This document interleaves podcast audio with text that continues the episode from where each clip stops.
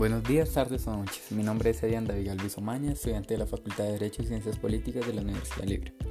Alumno introducción al derecho del profesor David Mendoza. Este es un podcast donde haré un breve resumen de la película La otra familia. Empecemos. La historia pretende hacer razonar al espectador sobre lo que es considerado una familia, sin importar sus padres, sin importar absolutamente todo, solo en sí que es una familia para el espectador. Comienza con un niño de 7 años llamado Hendrix, quien ve con su madre drogadicta, que diariamente lo abandona y lo maltrata tanto física como psicológicamente. Una amiga de ella rescata al departamento al pequeño niño y lo entrega al cuidado de sus dos amigos, que son una pareja homosexual, donde le dan las condiciones óptimas y el cariño para tener al niño. O sea, ahí nos muestra una comparación de que aunque su madre es la mujer drogadicta que lo abandona diariamente, lo maltrata, y esta pareja homosexual hace absolutamente todo lo contrario, le da su apoyo, le da su amor, la sociedad lo mira desde un punto de vista negativo porque son una pareja del mismo sexo. Pero bueno.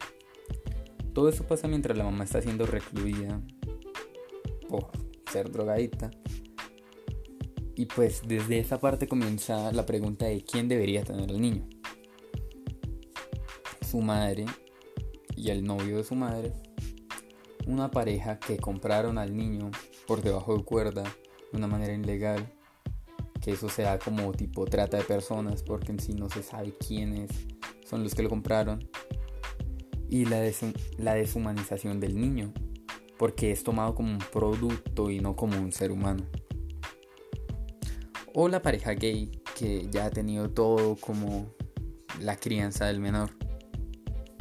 Se ve, se ve en esta película la gran homofobia de la sociedad actual y la deshumanización de las personas y la falta de moral. Se prefiere tener un niño en malas condiciones a aceptar un niño que esté en buenas condiciones, pero que esté con una familia de una manera diferente.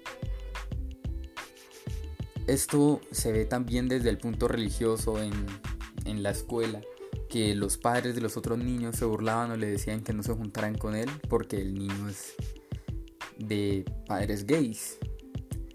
Entonces se puede tomar también desde ese punto que no solo se excluye a los padres, también se excluye al niño.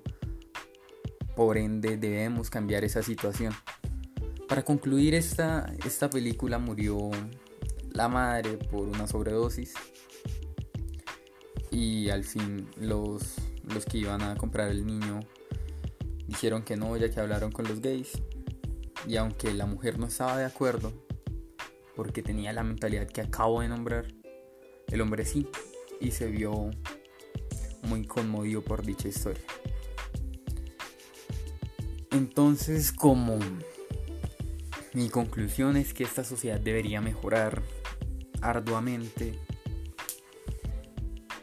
para darse a la aceptación de no solo una pareja gay, una pareja lesbiana, cualquier tipo de pareja que le dé las condiciones óptimas a un niño que está desamparado técnicamente porque se ve que este niño no tenía a nadie antes de estas dos personas.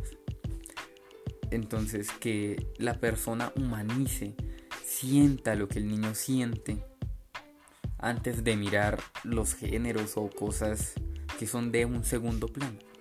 Entonces, esa es mi conclusión. Muchas gracias por escuchar este podcast y espero que les haya gustado.